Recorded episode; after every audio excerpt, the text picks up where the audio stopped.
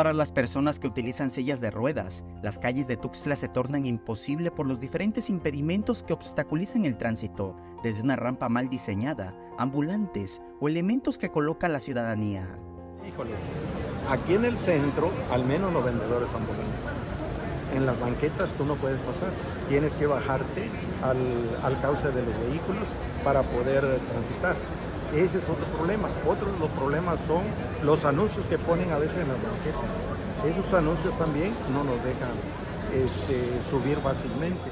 El presidente de organizaciones de la Sociedad Civil Chiapaneca para la Inclusión Social aseguró que a pesar de las deficiencias, se han superado algunos puntos por donde no se podía transitar, como los recién remodelados Parques Central y 5 de Mayo, que ahora ya cuentan con rampas correctas con la inclinación requerida es difícil, pero era más complicado antes, cuando no había rampas.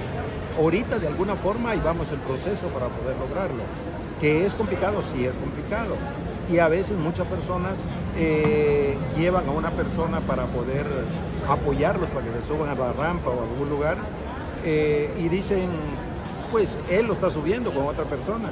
Y a veces nos asocian a nosotros también que debemos andar con otra persona en la calle donde vayamos. Aquí no se trata de, que ande otra persona contigo. Aquí se, se trata de ser independientes. Asimismo, Jesús Rasgado fue enfático en la necesidad de que las personas piensen en que en las calles transitan personas con discapacidad o que existen espacios exclusivos que no deben ocuparse. Tengan la cultura de la inclusión, ¿Cuál es la cultura de la inclusión? Que aceptan las personas con discapacidad. Un espacio, un cajón de las personas con discapacidad, la dejen en su momento, va a llegar la persona para que la puedan ocupar. Las rampas a veces se estacionan en la calle sobre las rampas y no puede accesar a la rampa.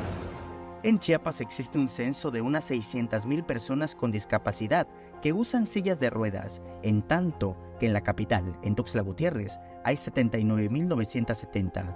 Samuel Revueltas, Alerta Chiapas.